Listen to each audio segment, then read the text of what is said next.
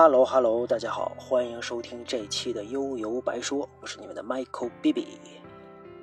今天呢，我想聊聊我特别喜欢的科技圈的事儿啊。苹果公司现任 CEO 蒂姆·库克。那为什么想聊他呢？这首先一个源头啊，就是大家我不知道看没看新闻啊，苹果的首席设计师叫乔纳森·伊弗，是吧？Johnny Ive 啊，我喜欢叫他乔尼伊夫吧。从苹果公司正式离职了啊。那大家要知道这个乔尼伊夫先生呢，他也是设计了苹果公司历史上。非常多的经典产品，iMac 呀、iPod 呀，包括 iPhone，是吧？是非常重要的一个灵魂人物啊！当年也是跟乔布斯一起左膀右臂啊，非常著名的一位设计师。那这他做出这个决定之后呢，网上这些同学们不淡定了啊！尤其这些本来就唱唱衰苹果公司的这些看客们。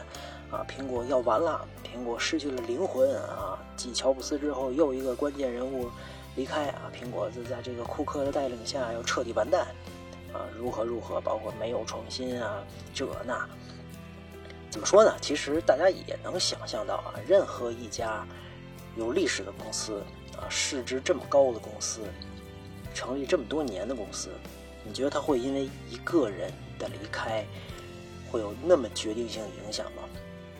肯定不会的啊，影响肯定会有，但你长远上来看，其实是一个缓慢的一个过程，对吧？当年乔布斯离世，也并没有对苹果公司造成了什么特别突然的致命打击。那这次乔尼伊夫离开，啊，也是一样。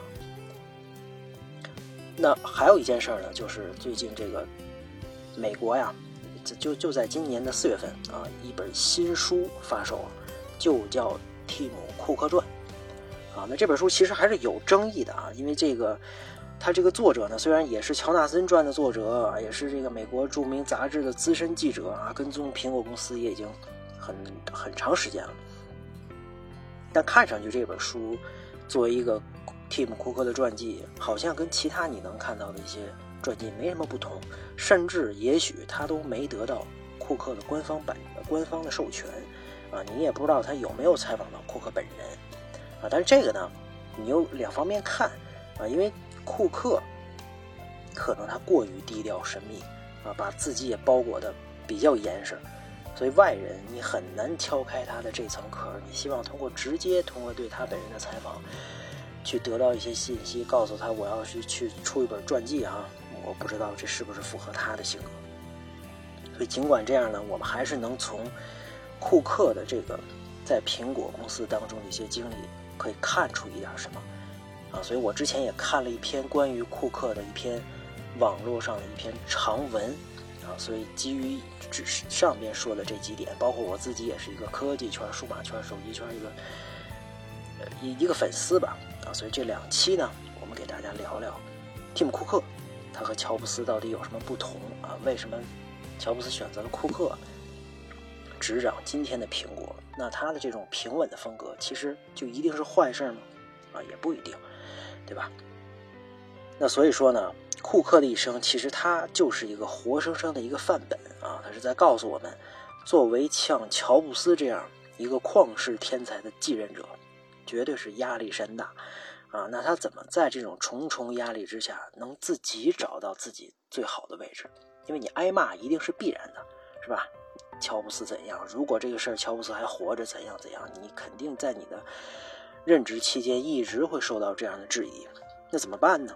公司依然要运营啊，这几的多少万号人饭碗也要吃，对吧？未来未来的一一些困难还摆在这儿，所以作为 CEO，你就在这个位置上，你就要思考公司未来会怎么办，而他并不是那些看客媒体们能左右得了的。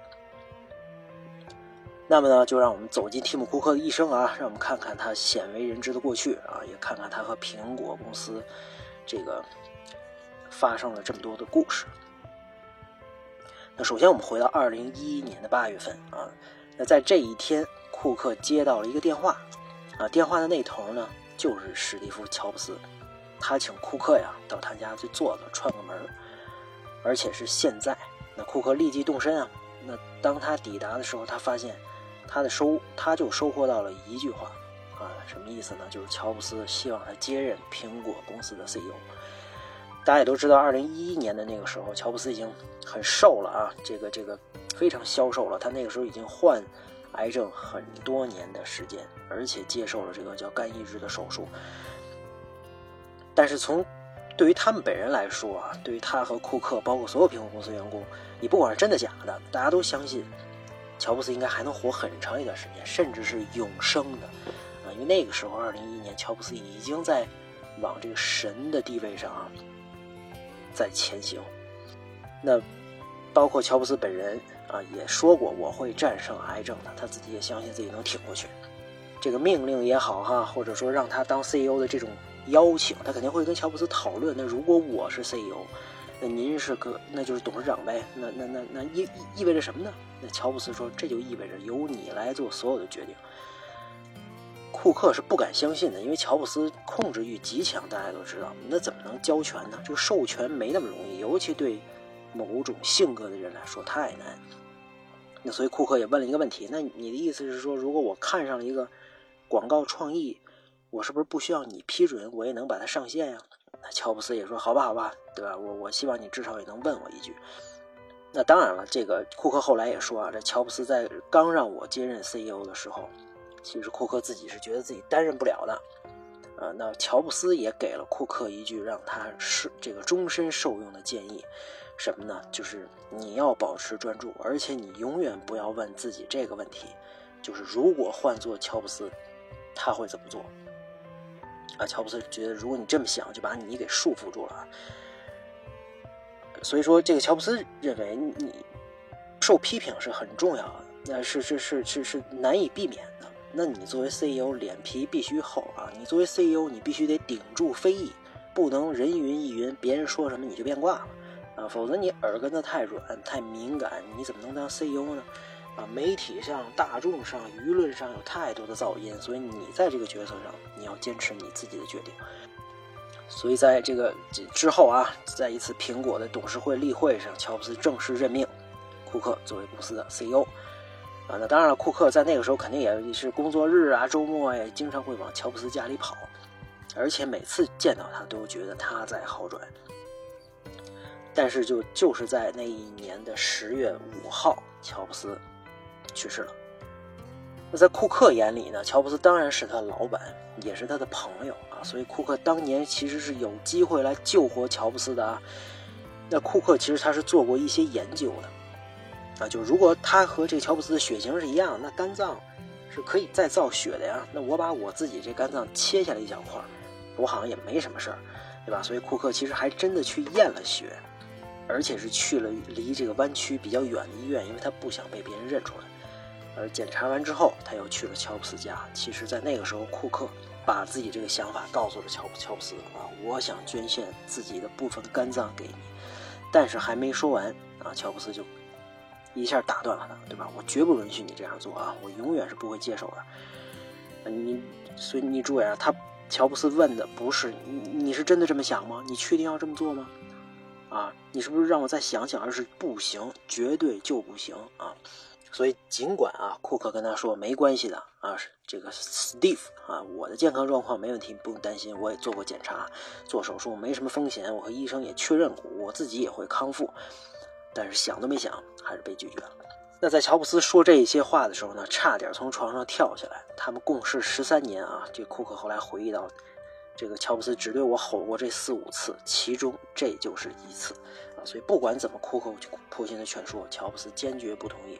那最终呢，苹果也是永远的失去了乔布斯。那乔布斯走之后，那当然了，苹果就需要下一位继任者。那这个人自然而然也就是蒂姆·库克喽，那让外界会惊讶，因为当时也传言过啊，这个苹果的董事会可能会考虑从外面空降一个 CEO，啊，或是或者说这个，你你不是还有这个设计师乔纳森·伊芙呢吗？啊，强尼伊夫先生，对不对？这也是苹果一个很有远见的人，是苹果的首席设计师，主导参与了很多重要产品的设计，也可能是最像乔布斯的人。反而就是这个蒂姆·库克啊，没人觉得他是一个有远见、有卓识的人啊，仿佛好像也没有一点乔布斯的影子。他也几乎没有接受过媒体的采访，没有在苹果的宣传中露过什么脸儿，所以说对外人来说非常惊讶啊。但是对苹果内部的人来说，库克的继任其实再正常不过了，他才是乔布斯最理所应当的接班人。首先，这个乔尼伊夫先生，他人家是个设计师，他对当官就没兴趣啊，我专心做做设计，对吧？有的人在公司不愿意做管理，我只愿意把这个专业的事儿做得更精。那其次呢？其实乔布斯之前因伤休假的时候，那当时都是库克来代理这个 CEO 的职责，他当时是首席运营官，所以当时人们肯定不会想到啊，这个库克后来带领苹果冲上了一万亿的市值，啊，他们当时只知道就是苹果找了一个跟乔布斯一点都不像的人来执掌这个苹果。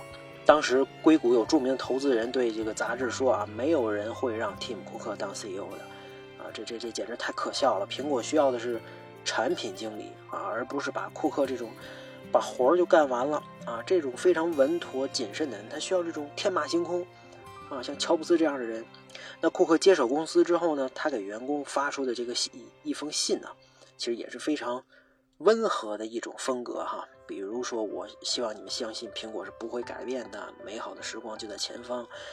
啊，我们一起让苹果成为一个神奇的地方。这个鸡汤要喝，大饼要画，对吧？那紧接着，二零一一年的十月份，苹果就发布了新款的手机啊，iPhone 4S。那在发布会的前排，其实当时是留了一个座位的啊，就是给乔布斯准备的。那也就是在这个发布会的第二天，乔布斯去世了。那当时苹果公司的死对头微软也降了半旗致哀，包括奥巴马也说乔布斯是美国伟大的创新者之一，所很多人来怀念乔布斯，包括 iPhone 4S，其实就有人说是 iPhone Four Steve，对吧？那 iPhone 4S 销量也比以往的任何一部 iPhone 要更高，但尽管这样，也根本就没人关心这个新任的 CEO。因为乔布斯已经被封神了啊！你任任何谁换了谁也是不可能超越的，而且库克自己也很清楚啊，取代乔布斯，我知道这是绝对不可能的。你开玩笑啊？他是不可取代的，在我看来，他能一直干到永远。那蒂姆·库克看上去啊，说了这么多，没有乔布斯的名气，没有他的魅力啊，没有他的这些能力，那为什么就会选择他呢？啊，他当时真的准备好了吗？那毫无疑问，他当然准备好了，因为没人知道他为了做成为 CEO 这一天，他准备了五十年。那蒂姆·库克呢？是一九六零年啊十一月一号出生在美国阿拉巴马州，在家里排行老二。呃，家里其实就是普通的普通出身啊，农民出身，爸爸在造船厂，妈妈是一个兼职的药剂师，啊，所以说这么平凡哈，所以。库克和家里人也没有那些狗血剧情。他爸爸曾经说过，啊，每个礼拜天他都会往家里打电话，啊，不管他是在欧洲出差，他是在亚洲出差，还是在哪哪哪出差，啊，他一定会在周末把电话打过来，从来没有错过。那当时为了让这个三个孩子呢上更好的公立学校啊，他们全家搬到了一个小城市啊，叫罗伯斯戴尔，这算是美国南方的一个小镇啊，拥有这个很。大的片的良田，人口并不多，这里人口竟然只有两千三百多人，啊，这外国的这个这个 city 城市跟咱们这这个概念里想象截然不同，所以这两千多人，那你可以可以想象了，这这这城里镇上随便谁都认识，啊，没什么娱乐设施，啊，这几十年来呢，市长都是同一个人，那对库克来说反而很适应这里的新生活，在学校里啊，品学兼优又勤奋。啊，觉得是个好学生啊，还擅长这种分析啊、计算能力这种学科，像这种代数啊、几何啊、数学等等啊，在班级里他也是名列前茅啊，还不是个书呆子。因为有同学评价他，我跟他在一起相处非常舒服啊，没有人不喜欢蒂姆·库克，性格也非常好，而且也是，也是一个有幽默感的人啊。所以说呢，在早年间，这个库克除了学习好，是学霸。啊，社交也不错啊，人缘你看也都挺好，还有着不错的商业头脑，这也非常重要啊。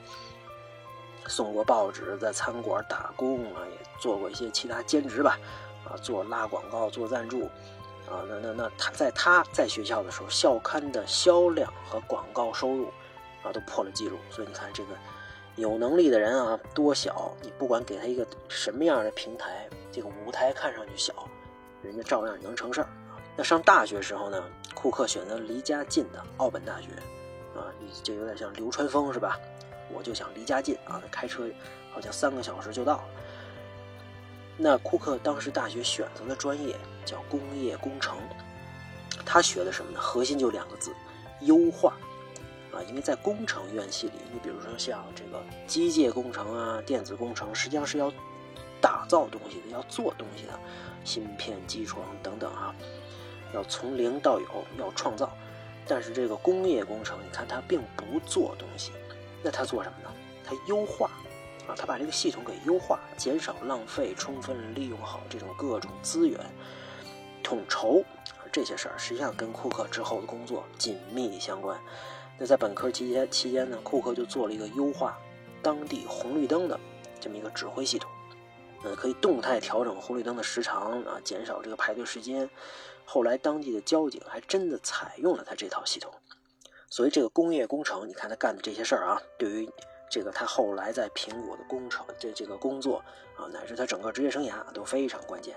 那一九八二年呢，库克毕业了啊，这个时候苹果还是一家非常小的公司啊，尽管上市也一年多。那那个时候什么机会呢？IBM 找到了他啊，IBM 的 HR 找到了刚刚毕业的库克，而且开出的条件还很不错啊。那对于一个应届生来说，大哥，对吧？能去 IBM 蓝色巨人工作。还有什么犹豫的呢？啊，那库克也是没犹豫就答应了。那他的第一份工作就是在工厂里做流水线管理。那这是什么呢？其实就是要确保工厂在任何时候生产的任何产品零部件的数量你都要对。后来他回忆啊，这非常困难，困难。为什么呢？因为供应商太多了，不止一家。如果你没弄对，你发了货，那你就会被这个积压的库存给困住了。当时 IBM 的日产量可以达到多少？达到一天一万啊，一天一万台的个人电脑，那就是每分钟都能卖出一台。那平均每六个月就会发布一款新电脑。实实际上，这工厂来说压力还是极大的。但没关系，库克都能搞定啊，因为他学的就是这个啊，库存优化、流程优化这些都算。那每年 IBM 的工厂都会列出二十五位最有前途的年轻员工。啊，在这份榜单上，这些佼佼者啊，被大家看作这个未来公司的这个这个骨干啊，领导人。那库克在里面排第几呢？排第一。啊，那当时库克这个工厂老板就回忆到了，他的职业素养给我的印象是最深刻的。啊，因为他是不是都不睡觉啊？因为有一次他在中国出差，凌晨三点的时候，当地凌晨三点啊，我给他发邮件，结果他不到五分钟就回我了。那这比九九六可很多了，对吧？他做的这一切还都是深思熟虑之后才去执行的，所以他是我共事过最聪明的人之一。那后边大家就可以预测啊，库克一定是在 IBM 一路高升，作为公司的重点培养对象，还学了这个 MBA 啊。那在在这个1983年到1994年的十二年间，库克一直在 IBM 工作，一直做到了北美地区的执行总监。九四年的跳槽到一家这个小的公司啊，叫叫什么叫 Intelligent Electronics。啊，做这个首席运营官了，COO。这个苹果，他在这长期担任的职位也是 COO 啊。那从大公司跳到小公司，你想也不用想，这肯定跟薪酬待遇有关啊。那待遇肯定比在 I I IBM 的时候要高很多。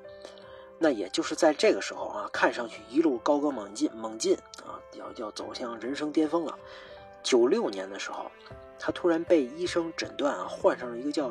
多发性硬化症啊，他感到疲劳、刺痛，好像身体失去了协调能力。而且这种病呢，这个会引发视觉障碍啊、讲话困难啊、平衡障碍、肌肉无力、没劲儿，甚至可能导致残疾，而且容易复发。这对库克来说，那就是晴天霹雳。哎，但是这剧情反转，后来医生发现这是一次误诊。但也就是从那之后，这库克开始关注自己的健康问题了。开始热衷于慈善事业。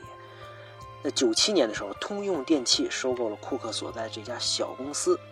那当时另外一个巨头康柏公司把他给挖走了，让他做副总裁。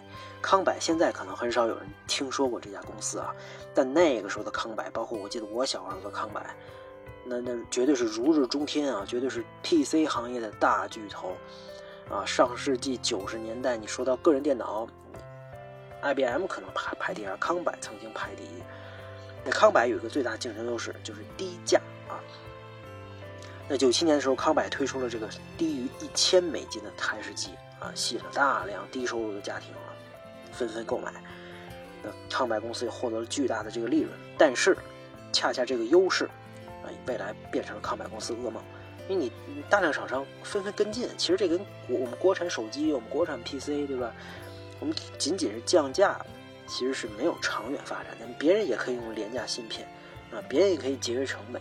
啊，这样你个人电脑价格快速下跌，当然对消费者来说其实可能是好事儿，那我买得起了啊，而且在一个阶段可能我管不了那么高质高价啊，我我我我先解决我的温饱问题啊，那正是这样呢，库克在康柏只待了半年，到一九九八年初啊，当时一家濒临破产的小公司，其实也就是苹果了啊，他的 CEO 三番五次的。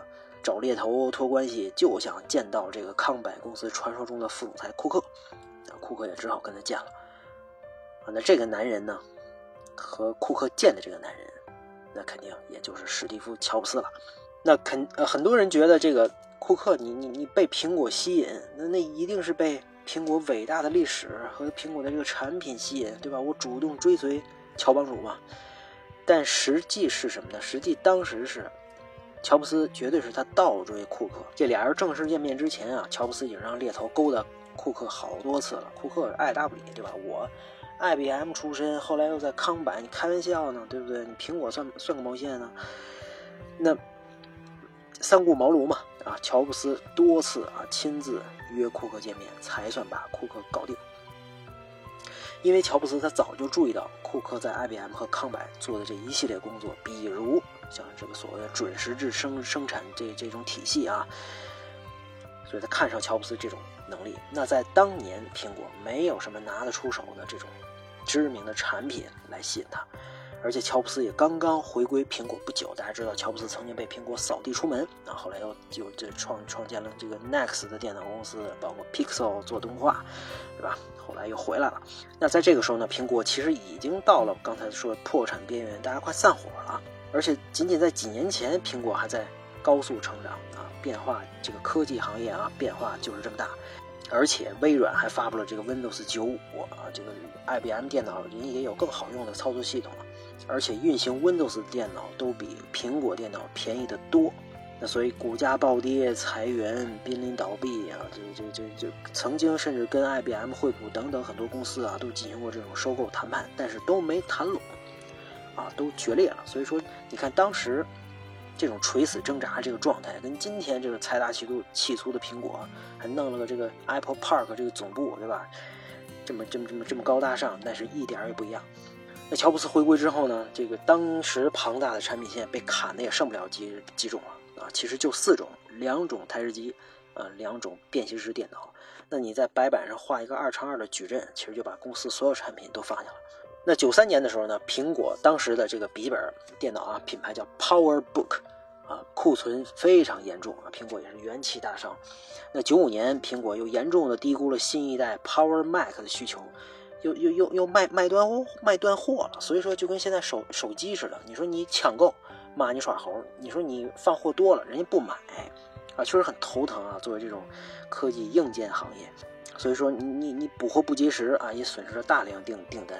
啊，所以说当时有学者统计啊，当年的苹果后台有十亿美元的订单就没完成啊，这绝对是一个供应链的灾难啊。那苹果当时的对手戴尔公司的老板就说过啊，说我如果要让我来经营苹果，我干脆啊关门大吉，把钱还给股东，别坑他们了啊。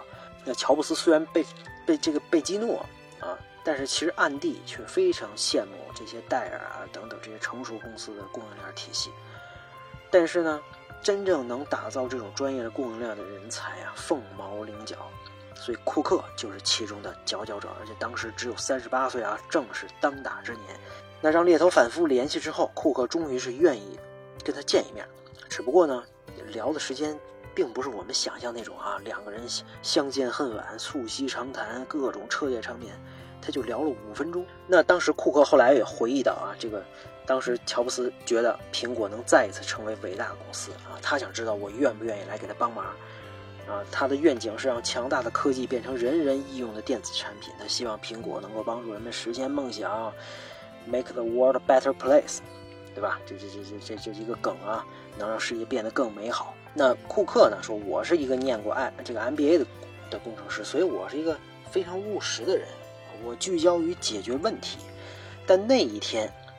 一切都不一样了。我发现自己坐在前面这个，坐我前面这个四十多岁、手舞足蹈的这个家伙，甚至是疯子面前，要谈什么改变世界，这和他期待的大相径庭啊！因为在当时，其实，在康柏这半年，他也是随波逐流啊，并没有特别明确的目标。而且在工作当中呢，一直也觉得我把工作做到位就 OK 了。虽然也有这个自己的价值观啊，但我觉得这个可能是在我生活中实现的，不一定是在工作中。啊，但乔布斯他的想法不一样。乔布斯是个理想主义者，他燃起了库克年轻时候的这种雄心壮志啊。那也在这次会面当中，乔布斯让库克相信啊，如果他们俩并肩作战，啊，推出好的产品，那绝对是改变世界啊。那最终库克被他说服了，而且接受了这份工作，也彻底改变了他的生活。